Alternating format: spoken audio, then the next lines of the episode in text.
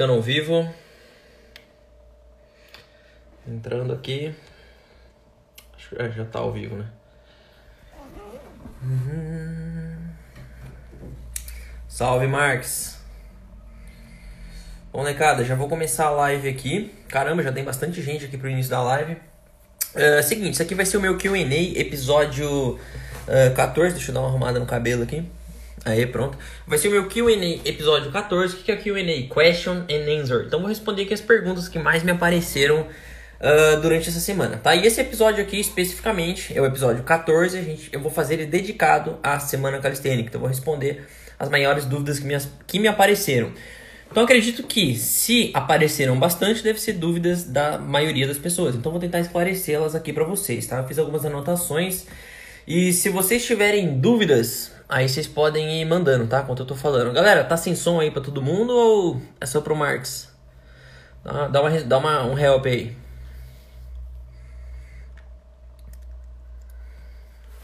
Tá sem som? Som tá normal? Pô, ô Marx, aumenta o volume aí então.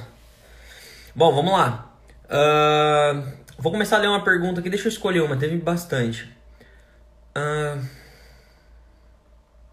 tá, essa aqui apareceu bastante mesmo, então vou começar com essa aqui, ó. Fala, Lucas.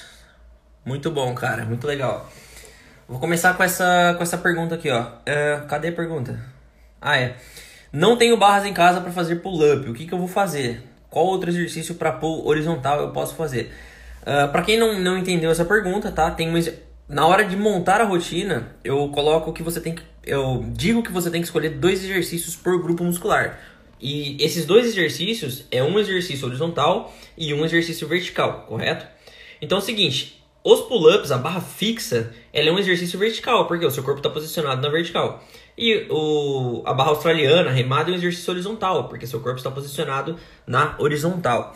Então é o seguinte, se você não tem barra, o que, que a galera tá fazendo? Eles estão pegando duas cadeiras, colocando o cabo de vassoura entre as duas cadeiras e fazendo remada, barra australiana ali com o cabo de vassoura. Se você pegar no meio do cabo de vassoura, ele vai quebrar. Aí não vai dar certo mesmo. Então você vai ter que pegar na borda ali, bem no limite entre a cadeira e o cabo, tranquilo? Aí ele vai funcionar, vai funcionar dessa forma. Pô, mas eu ainda não tenho barra fixa para fazer a, a, barra fixa de fato, os pull-ups. O que, que eu faço? Cara, dobra a remada, faz o dobro de remadas, você vai fazer seis séries até que você tenha uma barra e você vai poder fazer, começar a fazer ali, é, vai poder começar a fazer as barras fixas. É claro que isso não vai substituir para sempre, mas por enquanto é uma saída, tranquilo? Então a primeira chance que você tiver de fazer barra fixa, de colocar no seu treino, tu vai colocar as barras fixas no seu treino. Uh, tem um monte de gente passando exercício uh, com, no chão, exercício com toalha, e assim, não é a mesma coisa. Os exercícios com toalha, por exemplo, em pé, você tem que fazer um exercício um pouco mais lento. E quando você faz ele um pouco mais lento, você está saindo do treinamento de força, do treinamento que eu ensino. O que, que eu ensinei para vocês até agora? É um treinamento que você tem que fazer as repetições mais explosivas e a parte negativa do movimento, a parte que você segura, ou é, que você segura no caso, você teria que fazer ela com um segundo.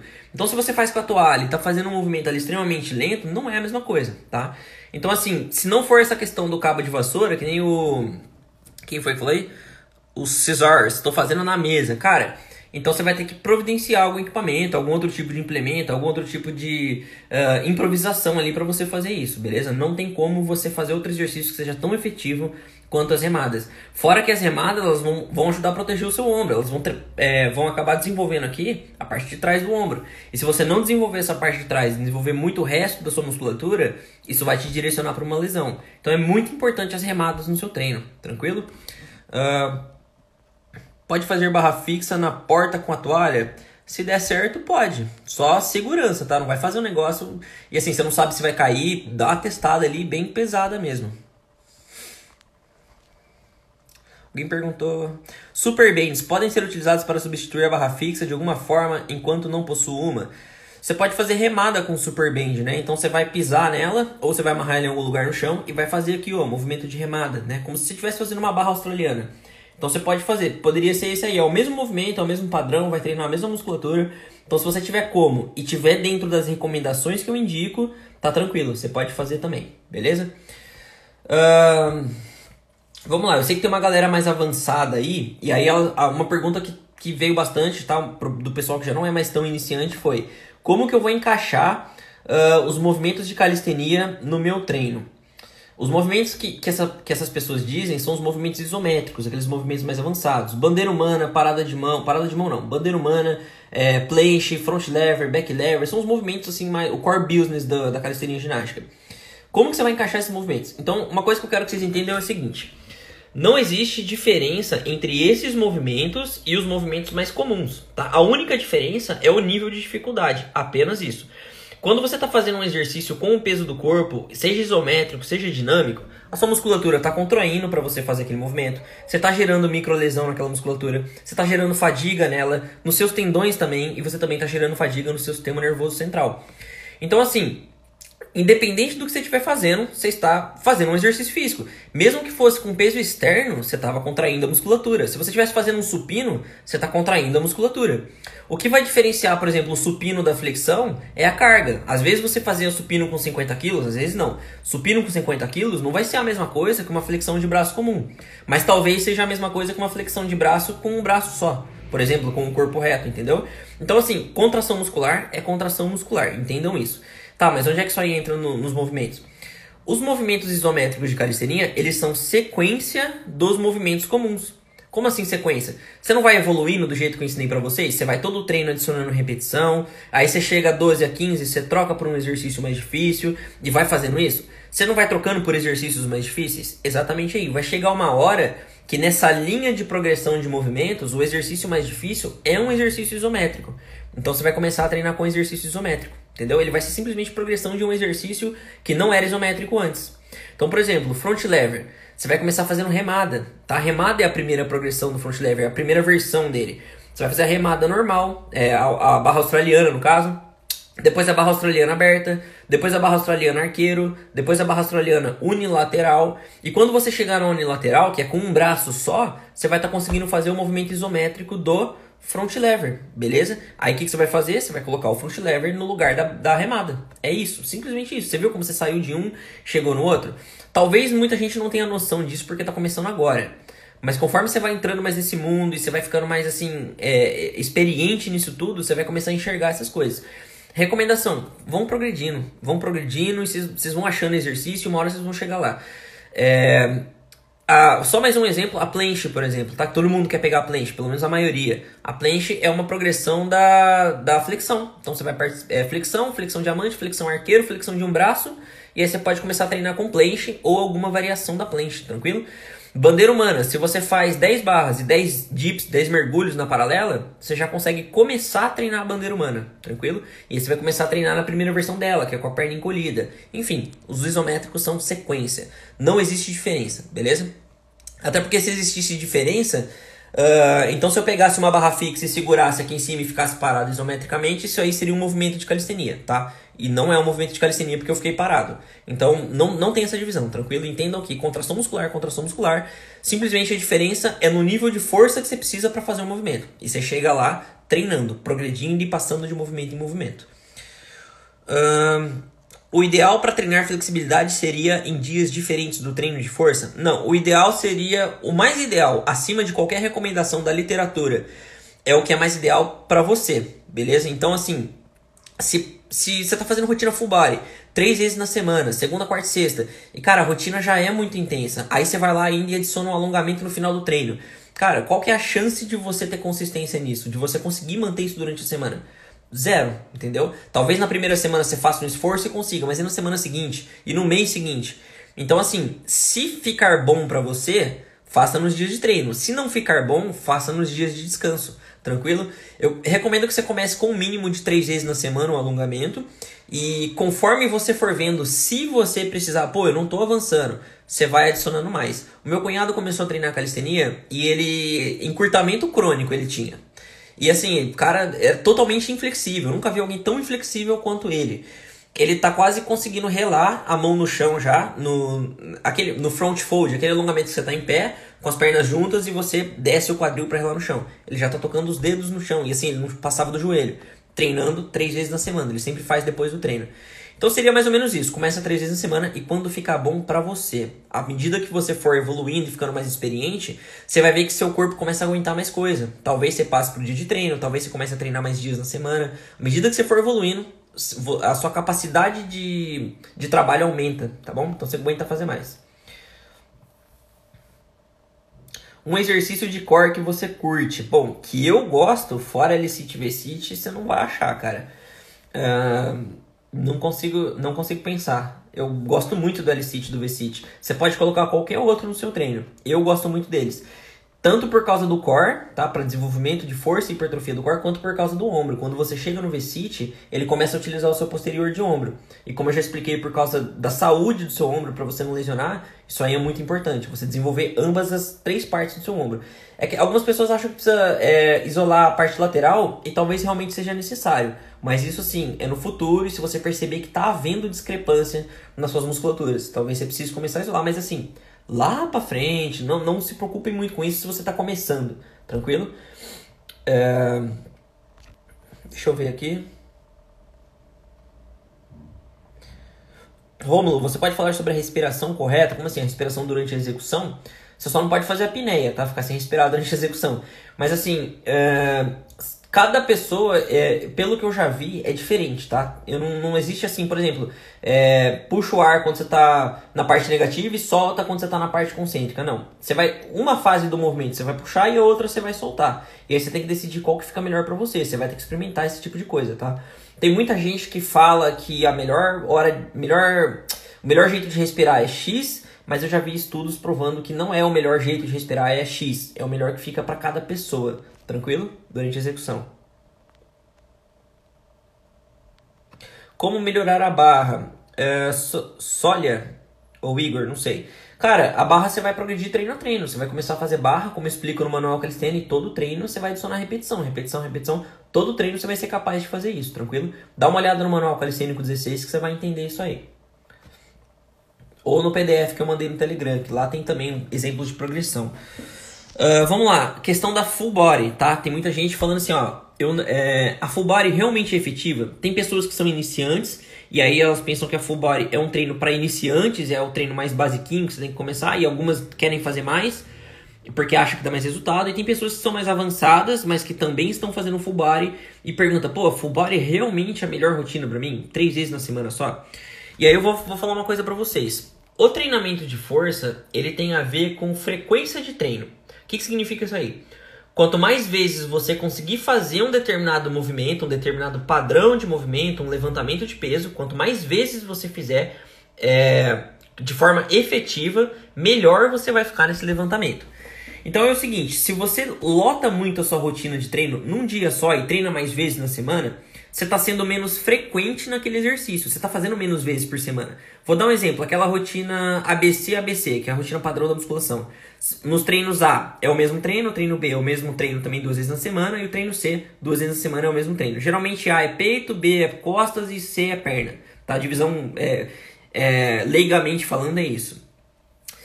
É, então, o que, que você está fazendo aí? O treino A são duas vezes, o treino B duas vezes, o treino C duas vezes. Você está treinando, tá treinando duas vezes na semana cada grupo muscular e provavelmente você vai ter que colocar mais exercícios aí.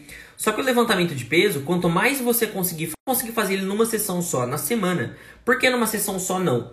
Porque quando você coloca muito exercício na sua rotina, uh, primeiro que à medida que o tempo da sua rotina vai passando, você vai piorando o seu nível de força, ele vai caindo drasticamente durante a sua rotina na rotina e mais espalhados durante a semana. Segundo motivo, força tem a ver com você tá aprender a fazer certos levantamentos de peso efetivamente. Como assim? O seu corpo vai aprender a levantar um peso é, numa quantidade de séries e repetições específicas. Ele vai aprender uh, a usar as suas musculaturas de forma coordenada umas com as outras ou é, ela mesma aprender a contrair as fibras musculares de uma forma eficiente para levantar uma determinada carga ou fazer um determinado movimento. Minha live tá travando ou já, já voltou? Tá travando ainda a live? Não, calma, não fale por todos. Vamos ver se tá travando todo mundo.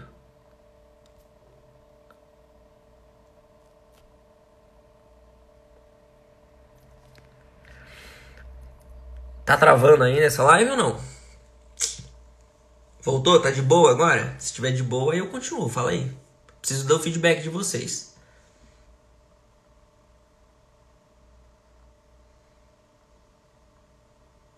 Voltou, tranquilo. Então vamos lá, eu vou repetir. Uh, beleza, a full body é boa para iniciante e para pessoas mais avançadas? Vamos lá, vou repetir isso aí. Por que, que a full body é excelente? Cara, é uma, é uma dádiva você poder fazer a full body. Tô começando do começo, beleza? Por que, que é, uma, é um presente, é uma dádiva você poder fazer a full body? Porque é o seguinte, uh, na full body você tem uma maior frequência de treino por semana. Você treina três vezes por semana. E para força, você conseguir repetir um movimento várias vezes por semana, dando o seu máximo para fazer esse movimento é muito mais importante do que você fazer muitos exercícios e ter um volume de treino altíssimo, tá? Então, se você faz uma outra rotina, que você treina um movimento uh, duas vezes na semana e você treina mais exercícios, você está tendo um volume alto. Só que olha o que acontece: você tem vários exercícios. Uh, quando você começa o primeiro exercício, você vai fazendo o primeiro exercício e aí a sua força vai caindo. No segundo exercício, sua força caiu, no terceiro exercício, Uh, sua força caiu, no quarto exercício sua força caiu mais ainda. Então, cara, você tá dando o seu máximo por exercício? Você não tá dando o seu máximo por exercício. Já saiu aí do treinamento de força, tranquilo? Então, por isso que você faz menos exercícios e mais vezes na semana. A gente compensa dessa forma. Uh, uma outra coisa, força tem a ver com o seu cérebro, o seu sistema nervoso aprender a contrair as fibras musculares de forma eficiente, a coordenar as musculaturas de forma eficiente para fazer um levantamento de força, um levantamento de peso ou um movimento. Em outras palavras, o seu corpo ele vai fazer o máximo possível para ficar eficiente num movimento específico, numa série específica, numa quantidade de repetições específicas, tudo específico.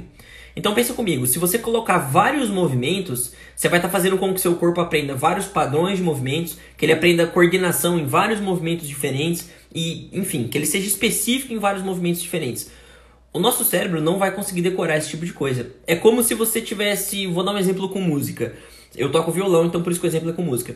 Você vai uh, aprender a tocar 10 músicas ao mesmo tempo no violão. Você consegue aprender a tocar 10 músicas ao mesmo tempo no violão? Dependendo das músicas, talvez. Mas assim, você nunca vai ficar tão eficiente em tocar essas 10, nunca vai ficar tão bom nisso, como se você tocasse tipo duas por vez e depois chegasse nas 10. Então você dominou duas, dominou duas, dominou duas e foi chegando nas 10. Você fica mais eficiente dessa forma, porque você se dedica a elas, você deixa ali os seus dedos aprenderem a mexer no violão. Mesma coisa, um discurso. Digamos que você tem que decorar 10 discursos hoje para falar amanhã. Você vai conseguir decorar os 10 discursos hoje? Você não vai conseguir. Porque o seu cérebro precisa se adaptar àquilo, ele precisa aprender a fazer as pausas da sua respiração. É, você precisa conseguir mexer ali a língua efetivamente para você conseguir falar os 10 de boa, sem gaguejar e etc, etc. Então é a mesma coisa, é a mesma coisa o treinamento físico. O seu corpo ele aprende a levantar peso, tranquilo? E se você faz muito isso, você vai confundir ele e ele não vai conseguir lidar com todos esses padrões de movimento. Então assim, Treino de força é um treino diferente. Se você espera treinar força, que nem você treinava hipertrofia na academia, ou que nem você treinava calistenia, mas voltado para um outro tipo de treino, não é a mesma coisa. Se você começar a misturar os tipos de treino, não vai dar o mesmo resultado. Então é exatamente por esses motivos que a full body é melhor. Por, mas, mas assim, uh, um avançado ele não consegue fazer full body. Por que, que o cara não consegue mais fazer full body direito? Porque os movimentos mais avançados geram muita fadiga. Então ele precisa treinar mais vezes por semana, só que menos vezes aquele determinado movimento, para que ele consiga treinar. Se ele conseguisse fazer a full body, seria muito melhor, entendeu? Só que o cara mais avançado não consegue. Então a full body ela não é para iniciantes, é porque o iniciante ainda consegue fazer, felizmente ele consegue fazer a full body. Então, assim, se eu treino. É, vou dar um exemplo prático para vocês. Eu treino flexão duas vezes na semana, eu tenho duas oportunidades de evoluir na flexão duas vezes na semana. Se eu treino flexão três vezes na semana, eu tenho três oportunidades de evoluir na flexão. Ou seja, qual que eu vou, que eu vou evoluir mais rápido? Com duas oportunidades ou com três? Eu tenho três treinos para evoluir. Então, obviamente, com três, tranquilo?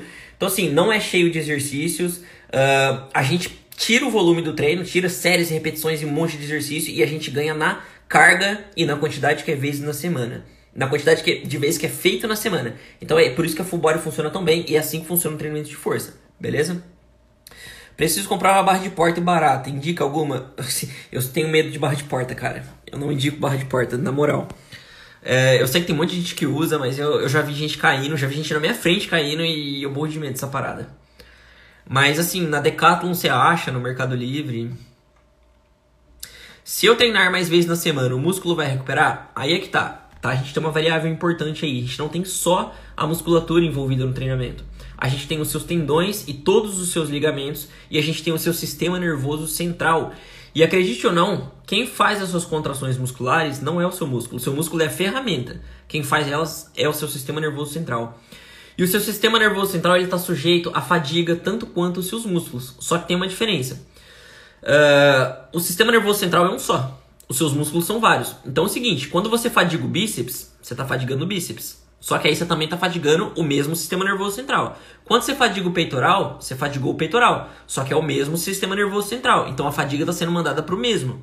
E ele tem um limite onde ele aguenta. Então, se você treinar mais vezes, toda a fadiga de todos os músculos que tu está utilizando vai para o mesmo sistema nervoso central. E o treino de força, por ele ter mais carga, quanto mais carga tem o exercício, mais fadigante para o sistema nervoso ele é. Quanto menos carga, menos fadigante. Então, se, como a gente está fazendo um treino de força, que já são altas cargas, mesmo que seja com o peso do corpo, cara, você está jogando muita fadiga no sistema nervoso central. Então, as chances são que você não vai progredir no treino. Esse aí é o, é o melhor dos cenários. Tu não vai progredir no treino. Você simplesmente vai travar se você treinar muito. E o pior dos cenários é a parte dos seus tendões e ligamentos. Eu não falei que eram os músculos, os tendões e ligamentos e o seu sistema nervoso. Os seus tendões e ligamentos, eles têm um período para eles sintetizarem colágeno. Esse período é de 30 a 36 horas após a atividade física. Antes desse período, a síntese de colágeno é negativa. O treino de força não é mais taxativo, como eu acabei de falar. Então você treina. Nas próximas 30 a 36 horas ele vai tentar sintetizar colágeno para reparar o seu tendão. Porque acontece um processo parecido com o tendão, com o que acontece com o músculo. O tendão sofre lesões, ele depleta esse colágeno e depois ele tem que reparar isso sintetizando colágeno.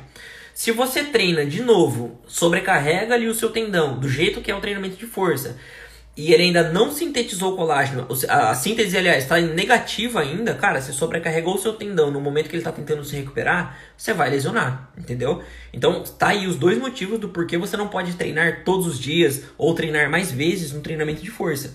Seu sistema nervoso e seus tendões e ligamentos. A galera que treina calistenia vive falando, pô, é, lesionei, lesionei, lesionei, todo mundo lesiona. É por isso. Entendeu? Porque o treinamento de força ele não é como um treinamento em que você vai fazer hipertrofia com menos uma carga moderada e com repetição moderada. Ele é um treinamento diferente que tem regras próprias. É...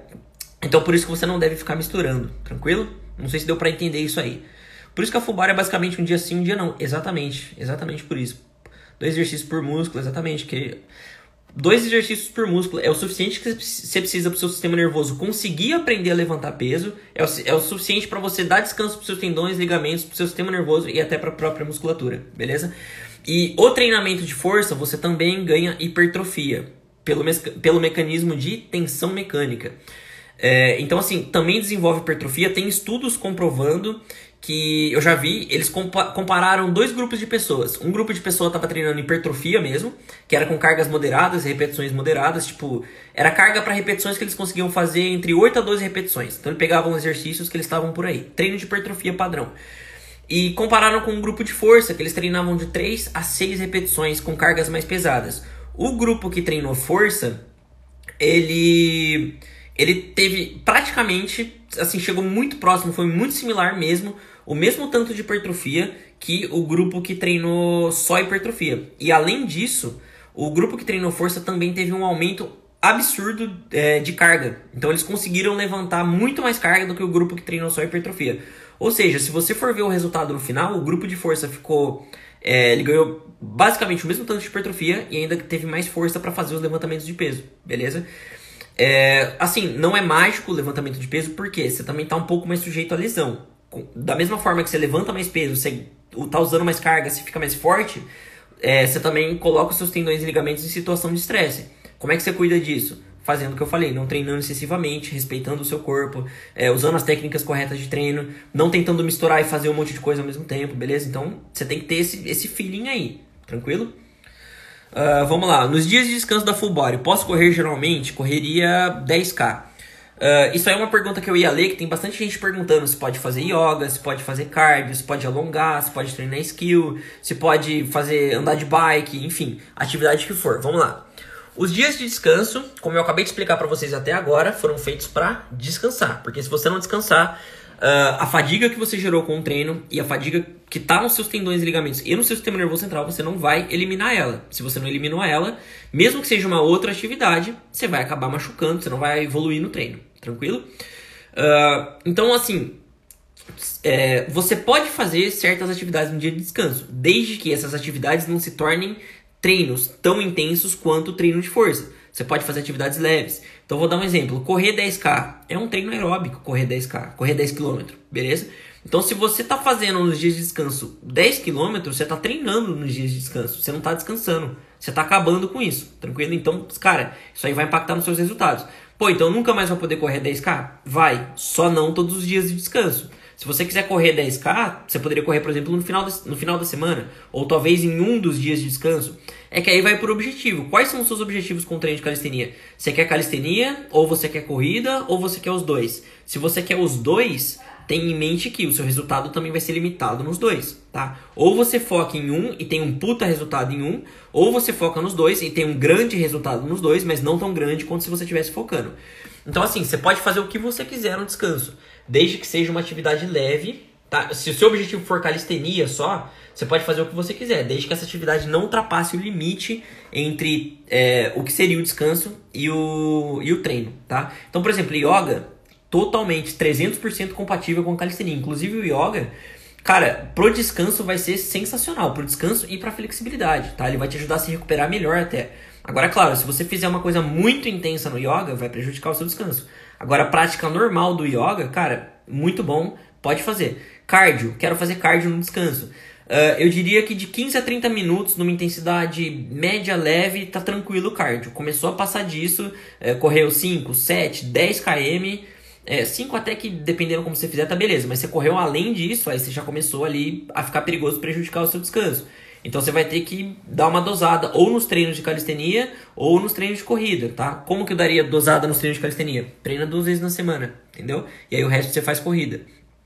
Só que aí você vai ter que começar a periodizar a corrida. Então, assim, corrida não é só correr. Se você quiser ficar bom na corrida, você também vai ter que periodizar e fazer o treinamento, igual você faz com a calistenia aqui, beleza? Qual, qual era a outra atividade? Ah, andar de bike, jogar futebol, fazer natação, uh, alongamento. Cara, tudo que você quiser fazer no dia de descanso, você pode. Só não pode passar o limite entre descanso e treino. Se quiser fazer, faça leve. Alongamento, você pode fazer todos os dias. Você deve fazer todos os dias, se não for te prejudicar. Yoga, você pode fazer quando você quiser o yoga, desde que o yoga não ultrapassa esse limite. Se ele não ultrapassar, ele vai te ajudar muito. Andar de bicicleta, mesma coisa. Se você for andar 10 km de bicicleta, subidas constantes, cara, vai prejudicar o seu treino e não só o treino de perna, vai prejudicar todo o treino. Uh, corrida, a mesma coisa. Natação, a mesma coisa. Natação pode te ajudar a se recuperar também. Enfim, qualquer atividade, beleza? Se alguma atividade faltou aí, vocês me falam. Caramba, teve um monte de pergunta, galera. Creatina é um suplemento primordial para quem treina força? Primordial não. Você consegue treinar força sem, mas é excelente para quem treina força. A creatina ela vai trabalhar ali no, no, na reciclagem do ADP e do fósforo em ATP. Para quem não entendeu, é, é a a moeda energética que o seu músculo usa para fazer as contrações musculares, tá? Então, Uh, o seu músculo tem lá o ATP dentro dele. Toda vez que você faz uma atividade, esse ATP é gasto. Ele, vira, ele se divide e ele vira o ADP e o fósforo. A creatina está presente nos seus músculos para quê? Ela pega o ADP, junta com o fósforo e transforma em ATP de novo, que é a sua molécula de energia. Se você, se você não, então, esse aí é o papel da creatina. Se você tomar creatina, né, com certeza vai te ajudar aí na produção de energia. Você vai conseguir fazer mais força, você vai ter mais explosividade. Consequentemente, você vai ganhar mais massa muscular e até mais força. Tranquilo? Então, assim, primordial não, mas é um excelente suplemento para quem treina força. E no caso de atletas de outras modalidades que querem utilizar a calistenia como atividade de suporte, o que, que você indica? Uh, o treino full body ele é feito três vezes na semana. Dependendo do que você fizer, você vai ter que juntar aí, tá? Então você tem que, você tem que saber qual que é seu foco. Seu foco é a outra atividade ou é a calistenia? Que nem você falou, se o seu foco for a outra atividade, a calistenia está servindo de suporte, então você tem que entender que se você começar a ter queda de desempenho no seu, no seu, na sua modalidade principal, você vai diminuir o treino de calistenia, tranquilo? Então, assim, começa três vezes a calistenia na semana, não importa o dia, desde que tenha dias de descanso. Você pode fazer tipo terça, sexta e domingo, tá? Não tem nenhum problema. Tem que ter pelo menos um dia de descanso entre cada dia, três vezes na semana. Se você acabou no domingo, segunda-feira você não vai poder treinar, vai ter que ser terça. Então tem que ter isso em mente. Uh, e aí, sei lá, você treina três vezes na semana e a outra modalidade você treina nos dias de descanso. pô, depois que eu comecei a treinar calistenia, começou a cair meu desempenho. Então, cara, diminui um dia de treino de calistenia. Em vez de fazer três vezes na semana, faz duas vezes, beleza? Com duas vezes você ainda tem resultado. É menor do que três vezes, óbvio, e menor do que se você realmente estivesse só descansando nos dias de descanso. Mas assim, se você quer potencializar, o intuito é potencializar e não ter um, o hiper resultado da calistenia, duas vezes na semana vai te ajudar e muito, tranquilo? Uh, não quero fazer duas vezes na semana, eu quero fazer mais vezes, mas um treino mais leve. Você pode usar uma outra divisão de treino com as mesmas características que eu ensinei para vocês até agora, com a full body. Então você vai pegar a full body e vai dividir. Então, por exemplo, você quer fazer ABC, ABC. Pega os exercícios da full body e divide. Ah, mas ficou pouco exercício. Põe um a mais de cada tipo. Um, beleza? Até aí você tá na margem de segurança. Uh, mas assim, experimenta. Você colocou um a mais, não tá evoluindo no treino, tira esse um a mais que provavelmente está fazendo treino demais. Mesmo com a divisão ABC-ABC. Que nem eu falei, o treino de força ele é diferente, ele é mais taxativo, responde diferente, tranquilo? Então não é vários exercícios. Ah, ah eu quero fazer push-pull durante a semana. Rotina push-pull. Pega full body e divide em push-pull. É, põe push de, de superior de inferior, pull de superior e inferior. E o abdômen você faz ali no dia que você quiser. Pode ser tanto no push quanto no pull. Posso treinar corrida e calistenia no mesmo dia? Pode, desde que a corrida não seja muito intensa, tranquilo? Porque senão, é... se você só treinou calistenia, você tem X para recuperar. Se você treinou calistenia e ainda fez uma puta corrida intensa, você tem 2X para recuperar. E aí talvez um dia de descanso entre cada full body não seja o suficiente, beleza? Vamos lá, dieta, dieta. Rômulo, você fez uma dieta específica, toma um suplemento ou apenas se alimenta o mais saudável possível? Não, vamos falar de dieta aqui. Eu ainda vou falar durante a semana para vocês. Fiquem atentos no, uh, no grupo, mas eu ainda vou falar. Ó, antes de eu falar da dieta, é o seguinte, o, o, o Mamor falou ali, ó, cuidado com a creatina, tem que vir com uma boa dieta. A dieta sempre vai vir acima de qualquer, qualquer suplemento, tá? Dependendo do suplemento, ainda ele vai fazer parte da sua dieta, mas a alimentação tá sempre acima de qualquer coisa. Nunca, nunca, nunca, na sua vida, em hipótese nenhuma, você vai apostar que é o suplemento que vai fazer alguma coisa. Se a sua base não tá boa, que é o treino e alimentação, não há nada que vai fazer mágica na sua vida. Não existe suplemento, chá emagrecedor, uh, nada, nada, nada, tá bom? Então é a base, treino e dieta. Isso aí tá ok? Aí você vê se você precisa de alguma coisa a mais. No geral, não precisa. Então vamos falar da dieta. Que dieta? Como é que eu faço a minha dieta, tá? Eu vou instruir vocês ainda melhor sobre isso. Mas é o seguinte. Uh, a gente tem um princípio que chama princípio do balanço energético. O que significa isso aí? Uh, nós gastamos calorias para existir. É a nossa fonte de energia. E pra gente repor essa fonte de energia, porque ela acaba. Se a gente só gasta, gasta, a gente existe, vai fazendo nossas atividades, essa fonte de energia acaba. Como é que a gente repõe essa parada? Comendo, tá? Então a comida tem calorias e a gente repõe essas calorias, que é a nossa energia. Então, três coisas acontecem que, que é, representam a lei do balanço energético. Se você comeu mais do que você gasta no dia para sobreviver, você ingeriu mais do que você gasta, tu vai engordar. Sem discussão, você vai ganhar peso, independente do que você estiver comendo. Se você comer menos, você vai perder peso. Se você comer o mesmo tanto, ou mais ou menos o mesmo tanto, você vai manter o seu peso. Então, o que, que eu quis dizer com independente do que você está comendo?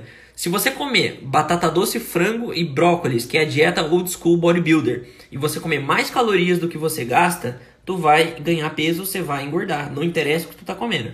Se você comer salada e você der um jeito de comer mais calorias do que você gasta, você vai ganhar peso e você vai engordar comendo alface. Beleza? É claro que você teria que comer toneladas de alface, mas você engordaria da mesma forma. Se você comer uh, Agora, sei lá, você comeu pizza, só que você comeu menos do que você gasta, tu vai perder peso, entendeu? Então essa é a dieta que eu faço, eu controlo calorias. É, então, partindo desse ponto, eu faço o balanço energético. Eu sei quantas calorias eu gasto e eu controlo a minha alimentação com base no tanto de calorias que eu gasto e aí o que eu posso comer no dia. Eu vou ensinar isso mais a fundo durante a semana.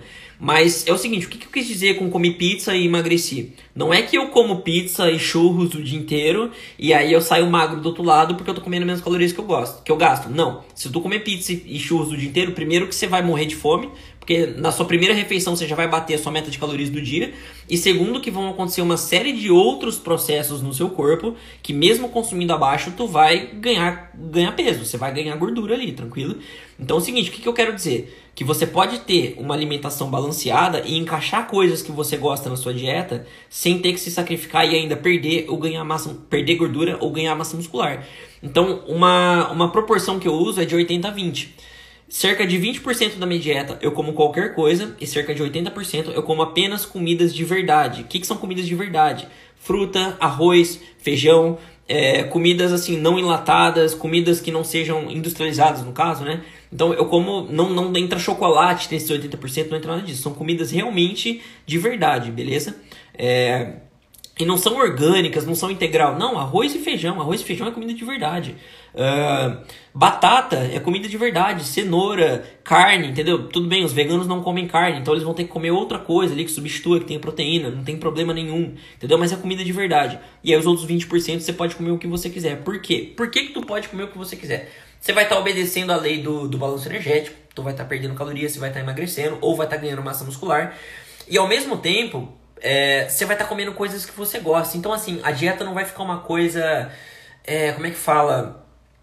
É muito sacrificante de fazer. Porque é o seguinte: digamos que você começa a comer só batata doce e frango. Cara, daqui um mês comendo. Se você chegar um mês comendo batata doce e frango, agora que você chegar lá, você vai falar assim: Meu, não aguento mais batata doce e frango. E aí, mesmo que você queira continuar a dieta, você vai começar a ter uma coisa que muita gente tem: compulsão alimentar. Se você tiver compulsão alimentar, Nada vai te segurar. Tu vai abrir a geladeira e você vai comer tudo que tiver na sua frente. Isso é uma coisa assim, vira instinto. Você não vai conseguir segurar e tu vai engordar tudo que você emagreceu naquela dieta uh, em uma semana, tá ligado? Então não vale a pena você se sacrificar na dieta. Você tem que conseguir conciliar a sua vida com uma dieta saudável. E a mesma coisa acontece se você faz uma dieta muito absurda para emagrecer. Se você começa a comer pouca coisa, só salada, zero carboidrato, e para emagrecer rápido, tipo, perca 20 quilos em um mês, tudo bem, se você tiver 200 quilos, 20 quilos em um mês é pouco. Mas se você tem, tipo, 100 quilos, você perde 20 quilos em um mês, cara, é muita coisa. E a chance de você desenvolver uh, compulsão alimentar é muito grande, entendeu? Então, assim, você vai ficar frustrado, não vale a pena. Fora que seus níveis de cortisol, se você fizer uma parada muito bruta dessa, seus níveis de cortisol vão lá no alto. Pra quem não sabe, cortisol é o hormônio do estresse. Do e, cara, se você tá estressado é, mesmo que você esteja treinando para ganhar massa muscular, tu não vai ganhar massa muscular, você não vai ganhar força. Mesmo que você esteja comendo para perder peso, você não vai perder peso. Se o seu hormônio do cortisol estiver muito alto e desregulado, você não vai conseguir fazer esse tipo de coisa. Fora a tireoide, que pode acabar desregulada também. Então, assim, muito cuidado com esses tipos de dieta mágicas que tu perde tudo que você queria em um mês, tá? Ou principalmente uma semana. Então é assim que eu faço minha dieta. Vou, vou instruir melhor vocês sobre isso, porque como tudo que eu expliquei até agora para vocês, o treino e a dieta tem que encaixar na sua vida, e não ao contrário. Pensa nesse cenário da dieta que eu falei. Aí a sua vida já tá assim toda tarefada, tá cheio de coisa e ainda você coloca uma dieta que tá horrível para você. E aí, cara, a sua vida começa a desabar. Qual que é a chance de você conseguir um resultado nesse cenário? Zero, entendeu? Então você tem que conseguir é, enquadrar as coisas. Ser muito flexível atrapalha no treino. Se você tiver hipermobilidade, pode ser que algumas posições uh, alguns movimentos do treino de força sejam perigosos para você, tá? Pode ser que você acaba, acabe uh, assim se machucando. Pode ser sim que aconteça. Mas se você tiver hipermobilidade, se não, se você só for flexível num nível normal, mas um, na verdade um nível acima da, da maioria, tá tranquilo. Uh, sobre flexibilidade e cooldown você, uh, o que você indica? Porque não tenho como sair de casa para caminhar. Cara, o cooldown, na verdade, o treino de flexibilidade ele é perfeito para o cooldown. Você não precisa fazer mais nada além do treino de flexibilidade. Você pode, mas não precisa. Você pode andar de bike, você pode nadar, você pode correr leve, você pode fazer o que você quiser no cooldown que seja para desacelerar o seu corpo. Flexibilidade já é perfeita para isso. Por isso que eu falei yoga também. O yoga no final do treino, se você pudesse fazer, cara, sensacional, sensacional. Eu gosto muito de yoga, atualmente não tô fazendo, eu apenas alongo mesmo, mas futuramente, quem sabe, eu até volte a fazer. Eu já fiz até super yoga, né? Não sei se vocês conhecem, mas eu já fiz também. Então, assim, muito louco. Uh, consigo resultado sem dieta? Uma pergunta que me fizeram. Consegue resultado sem dieta, mas talvez não o resultado que você queira, talvez não um super resultado, tá? Tem pessoas que têm uma genética abençoada e sorte, e talvez elas comam o tanto que precisariam comer para chegar num determinado resultado, tá? Mas é, se você não tiver essa sorte e não tiver essa genética, você vai ter que controlar o que você está fazendo. Então você vai ter que controlar a sua alimentação também, tranquilo? Então assim, consegue um resultado X, mas se você quiser chegar no 2X, tu vai precisar controlar a dieta também.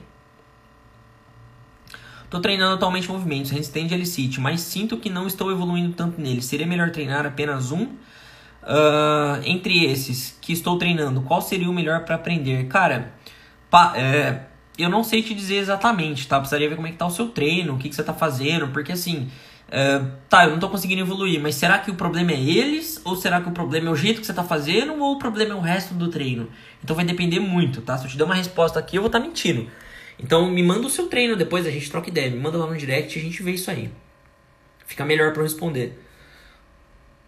O treino. Ah, essa aqui é legal, Vinícius, eu já ia falar sobre isso. O treino de força deveria causar dor muscular, já que nunca vamos ao máximo de exaustão? Não, você vai ao máximo de exaustão, claro que você vai.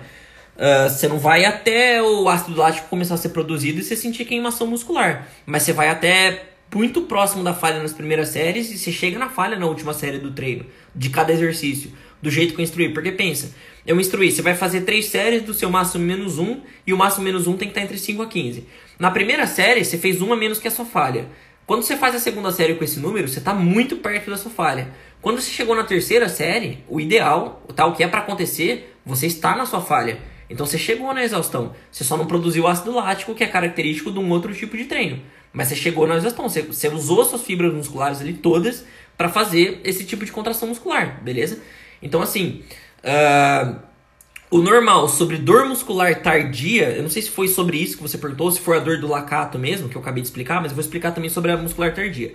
É o seguinte, vai ser normal você sentir dor uh, muscular nos dias seguintes ao treino na primeira semana, tá? E é até o esperado.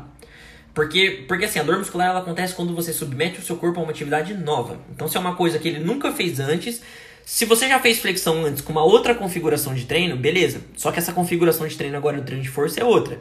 Então é um treino totalmente novo. Você vai sentir dor muscular nos dias seguintes, na primeira semana. Então, entendam isso. Pegue essa informação. Você está treinando, você sente dor muscular tardia quando é uma coisa nova. No treino de força, eu falei para vocês no começo da live que o seu corpo aprende a levantar peso, então ele tem que aprendendo continuamente. Se você está sentindo dor muscular constantemente na primeira semana, na, segui na segunda semana, na terceira semana, na quarta semana e essa dor muscular tardia não some, duas coisas podem estar tá acontecendo. A primeira, ou você está treinando muito, seu treino deve estar tá muito intenso, tá? Porque não é normal você ficar sentindo dor. A partir da segunda semana é para essa dor sumir. É para o seu corpo já ter acostumado com o treino e a dor foi embora. É, então esse é o primeiro caso, tu vai ter que diminuir o treino. E o segundo caso é porque você está treinando pouco. Por que pouco? Não falei que seu corpo aprende a levantar peso? Se você está treinando muito pouco, até o seu próximo treino, ele esqueceu como é levantar aquele peso. Ele perdeu aquela adaptação que você gerou nele. Então, na hora que tu vai levantar o peso de novo no próximo treino, ele está fazendo uma coisa nova, entendeu? E aí você sente dor muscular tardia. Só que essa coisa nova é exatamente a mesma coisa que você fez no treino anterior, com a mesma carga, com o mesmo número de repetições, o mesmo tudo. Então, se isso aí está acontecendo, você também vai sentir dor muscular tardia. E aí indica que tem algo errado no seu treino. Nesse caso aí, você está treinando para menos. Você teria que aumentar alguma coisa, beleza? Então, são esses dois casos. Dor muscular é normal na primeira semana, a partir da segunda. E, e diminuindo ao longo da semana. A partir da segunda semana, se você não fizer nada novo, é para ela sumir, tranquilo? Esse aí é o ideal do treino. Você vai sentir a musculatura contraindo, você vai sentir o pump no meio do treino, você não vai sentir a queimação, porque isso aí é de outro treino. Mas assim, dor muscular tardia, não. Esse é o ideal.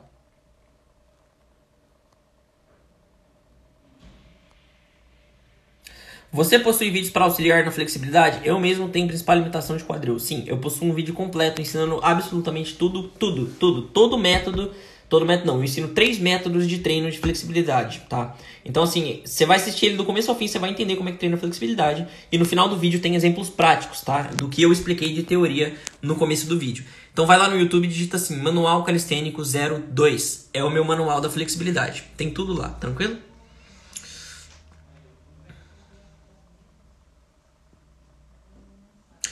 Uh, Romulo, eu consigo fazer 15 e 16 flexões diamantes, mas sinto desconforto nos punhos. Parece que a posição não é anatômica. Uh, nesse caso, o que, que, você vai ter que fazer? Se você está sentindo desconforto em alguma posição, significa que provavelmente você tem alguma coisa errada naquela região. Uh, desconforto, dor, tá? Se for dor, uh, ou uma dor leve, o que, que significa dor? Tá bom? Pain Education aqui para vocês, educação de dor. dor é o seu corpo falando assim, cara, tem uma parada dando errado aqui, tá? Se tu continuar, vai dar muito ruim. Então a dor tá te, tá te avisando, ó. Tá dando errado, tá dando errado, tá dando errado. Ou, num outro caso, é, ela tá falando assim, ó, já deu errado, pelo amor de Deus, para de usar essa parte, para de fazer isso, cara, tá dando, já deu ruim, tá piorando. Então, tem esses dois significados aí da dor. Então, se não tá legal para você nessa posição de punho, você vai ter que fazer de uma outra forma. Por exemplo, você poderia fazer flexão diamante numa paralela, entendeu? Segurar na barra. E se o seu punho ficar confortável. Mas como você já tá com 15 e 16 flexões, esse exercício aí já tá leve. Então seria interessante você fazer um outro, tranquilo? Então assim, se não fosse 15 ou 16 repetições, ou se você quiser continuar a partir disso, porque você quer ir para outro treino, ou por algum outro motivo, você pode fazer numa barra, ou ou enfim, de alguma outra forma, argola, por exemplo, você pode fazer de alguma outra forma, que fique bom para você fazer, que você não sinta esse desconforto. Uh, mas como você já está em 15 e 16, eu recomendo que você troque de exercício, faça um outro e aí você já vai partir para uma outra pegada, beleza? Pode ser que fazendo os outros exercícios é, você acabe fortalecendo ali a região onde você não tem fortalecida, se for esse o caso, e aí você vai acabar parando de sentir desconforto naquela região. Então, assim, de qualquer forma, eu recomendo que tu procure um médico se estiver sentindo dor, beleza? Se o desconforto for realmente um desconforto zoado de fazer.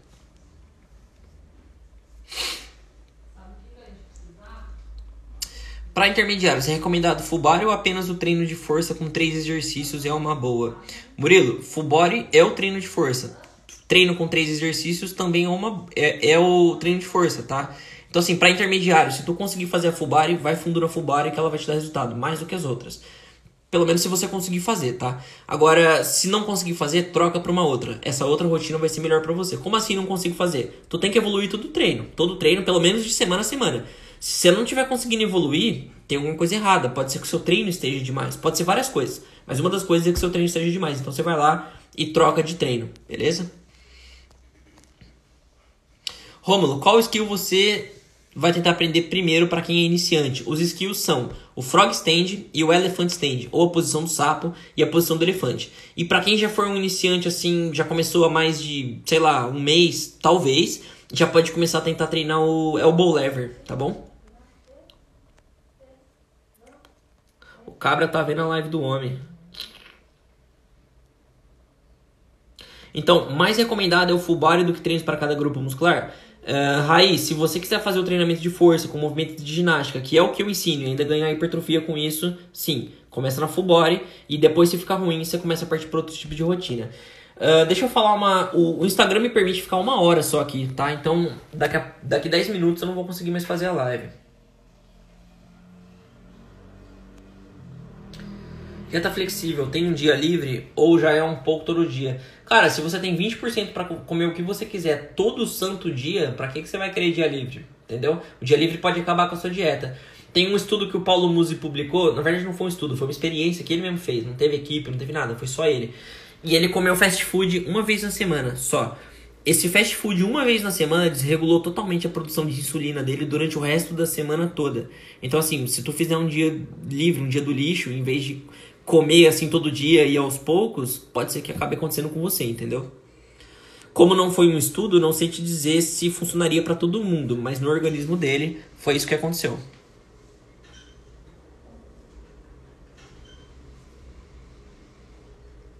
O álcool atrasa o metabolismo, então fugir um dia de qualquer forma vai ser prejudicial para todo o treino, correto? Mais ou menos, mais ou menos correto. Uh, você lembra que eu falei da fadiga, que o treino de força gera muita fadiga? Entenda uma coisa. Estresse do cotidiano gera uma fadiga extremamente semelhante no seu sistema nervoso central do que a fadiga do treino, tá? Então, qualquer coisa que você faz que seja estressante vai impactar nos seus treinos. Se tu fizer uma prova de concurso, prova na escola, se você ficar horas estudando, horas na frente do computador, se você ficou o dia inteiro trabalhando e foi muito cansativo, se você fez a mudança na sua casa, você ficou horas com uma mochila nas costas, uh, você pegou o ônibus o dia inteiro, andou o dia inteiro, tá calor, tá muito calor e tu andou, qualquer coisa que você fizer que não seja relacionado à atividade física e te estresse, até briga, briga de família, por exemplo, qualquer coisa vai gerar estresse no seu sistema nervoso central e vai poder impactar nos seus treinos, tá? Então assim, o álcool vai impactar? Pode impactar, mas você deixaria de perder um momento com a sua família que você poderia beber um vinho, por exemplo, beber alguma outra bebida e um momento bom? Eu não recomendo que você faça isso, tá? Você vai deixar de viver com a sua família, vai sacrificar por causa do treino, aí já foge um pouco da proposta que eu ensino. Eu ensino você a conciliar o treino com o restante da sua vida. E aí, assim, vai de você. Se você não, não beber é melhor, óbvio. Mas entre aproveitar momentos bons e simplesmente ignorar esses momentos por, por causa de um vinho que eu não vou poder beber, cara, então eu não, não, não gosto disso, entendeu? Eu gosto de você poder continuar vivendo a sua vida normalmente. É claro que o seu estilo de vida tem que mudar. Você não vai pra balada e vai chapar o globo. Não, fora a temporada de corona. Você não vai pra, chapada, pra, pra balada três vezes na semana, chapar o globo e vai esperar que você vai ter os mesmos, mesmos resultados com a dieta e com o treino. Tu não vai ter. Eu tô falando de momentos específicos, quando você tá com a sua namorada, quando você tá com, no churrasco na sua casa, entendeu? É disso que eu tô falando. Agora, o álcool em si, ele acaba com a sua capacidade de oxidar gordura o macronutriente gordura. Então, se por exemplo você come, você tomou cerveja num churrasco e logo em seguida você tá comendo aquela panceta, tá ligado? Com gordura, você tá. O álcool vai estar tá inibindo essa capacidade de oxidar e essa gordura vai estar tá indo direto para ser estocada, tranquilo? Então, assim, uh, não recomendo que tu beba muito álcool, não. Principalmente se for acompanhado de algum alimento com gordura. A cerveja com amendoim, cerveja álcool, amendoim gordura. Então, assim, não é muito interessante. Rômulo, responde minha pergunta do treino de força, por favor. Quero fazer um treino hoje. Quero colocar em prática. Bom, tem muita pergunta aqui, cara. Não... Foi mal se eu passei a sua pergunta. Elia, manda de novo aí. Se possível. Ah, não achei aqui não. Vamos lá, vou falar uma parada pra vocês aqui sobre lesão, tá? Que eu acho que pode ser de, de grande utilidade. Uh, enquanto, enquanto isso, tem bastante pergunta. Eu vou fazer outra live durante a semana, beleza? Aí a gente fala sobre mais coisa. Uh, vou falar sobre lesão rapidamente e depois eu falo sobre os pull-ups aqui se der tempo, porque às 4 horas o Instagram encerra. Então vamos lá. Lesão é o seguinte, que nem eu expliquei sobre a dor, tá? Expliquei ele pro, pro Lucas. Se você tá sentindo dor, é o seu corpo te avisando. Tem alguma coisa dando errado ou alguma coisa já deu errado e ele tá te protegendo daquilo piorar casos pausou aqui, né? Tem alguns casos que a dor não significa absolutamente nada. Você vai, você tá sentindo dor no ombro e não tem lesão nenhuma no ombro. Isso aí pode indicar algum estresse na sua vida, mas vamos nos apegar aos dois casos. Você tá treinando e você começou a sentir dor no ombro. Muita gente vai pensar assim: "Ah, é falta de costume. Uh, eu vou fazer, eu vou continuar treinando porque meu corpo vai acostumar e a dor vai parar". Não, dor é o seu corpo te avisando: "Para porque tem alguma coisa dando errado". Olha isso aqui, presta atenção, entendeu? O seu corpo tá te avisando. Então, se você tá treinando, começou a sentir dor no ombro, tu vai, você vai ter que começar a treinar mais leve, você vai ficar esperto. E aí tem um protocolo para você executar. É o seguinte: tá fazendo flexão, sentiu dor no ombro, o que, que você vai fazer? Você vai pegar um exercício, é, a, não, não num treino só, você, tipo, dois treinos você foi fazer e começou a doer o seu ombro. O que, que você vai fazer? Primeira coisa que você vai fazer, você vai pegar esse exercício que você vai estar tá fazendo, o exercício que piora esse problema. Como assim piora? Pode ser que você sinta dor ou não. Mas é um exercício que assim, você fez ele hoje e você percebeu que o seu ombro piorou no próximo treino. Aí você fez ele de novo e você percebeu que o seu ombro piorou. Mesmo sem doer durante o treino, você percebeu que depois o seu ombro ficou pior. O que, que você vai fazer com esse exercício? É um exercício que agrava o problema. Tu vai tirar ele da sua rotina. O resto da rotina continua intacta. Você não vai parar de treinar nada. Esse exercício que você tirou, o que, que você vai fazer com ele? Você vai pegar um exercício mais fácil que esse, a mesma, é, por exemplo, flexão. Faz flexão inclinada num lugar mais alto. E aí você vai fazer esse exercício da seguinte forma, com 15 ou mais repetições, beleza? Você vai sair do treinamento de força. Ainda vai descansar 3 minutos, ainda vão ser 3 séries, ainda vão ser dois exercícios por grupo. A única coisa que tu vai mudar é a quantidade de repetições, 15 para cima. Uh, você vai executar isso por uma ou duas semanas. Nesse período, dependendo do que for, se for uma coisa mais leve, se for só causado pela sobrecarga ali excessiva, vai resolver. Se em uma ou duas semanas não resolver, para o que você estiver fazendo na hora e vai procurar um médico, tranquilo? Vai na hora procurar um médico. Se ficar na dúvida, me manda uma mensagem também no direct. Mas assim, o recomendado, até em primeira instância, é médico. Se tu não puder procurar um médico agora, faz esse protocolo e depois você procura um médico. Ah, mas eu continuei fazendo um exercício com repetição mais alta, com mais de 15, e aí ele continuei sentindo a dor. O que, que eu faço? Substitui esse exercício por um outro exercício do mesmo tipo, independente se ele for vertical ou se ele for horizontal. Então, no caso da flexão, tá fazendo flexão alta, com 15 ou mais repetições. Tô, tá doendo ainda, tá piorando. Doendo não, tá piorando, tá agravando o problema. Uh, troca por pike push-ups, troca por algum tipo de dips, troca por flexão na parada de mão, na parede. Enfim, tem outros exercícios de push. Troca para uma outra flexão, vai para flexão normal com peso. É, quer dizer, se você faz flexão de um braço e ela que tá doendo, vai para flexão normal com peso, troca para outro exercício do mesmo tipo. Faz por uma ou duas semanas e aí você, é, se não resolver, médico. E o seguinte, esse exercício que você trocou por um outro do mesmo tipo, ele também tem que ser fácil, tem que ser de 15 ou mais repetições. Esse é o protocolo e vai ajudar vocês. O Robson até perguntou ali, né? Uma dorzinha perto e tal, você pode fazer esse tipo de coisa. Uh, na verdade, uh, coifa, cara Eu sempre vou preferir que você procure um médico, tá? Mas esse protocolo pode te ajudar. É um protocolo assim que, se você tirar o exercício do treino e começar a fazer mais leve, a sua lesão pelo menos não vai piorar. Se você tirou e tá fazendo um exercício que não agrava o problema, sua lesão não tá piorando, entendeu?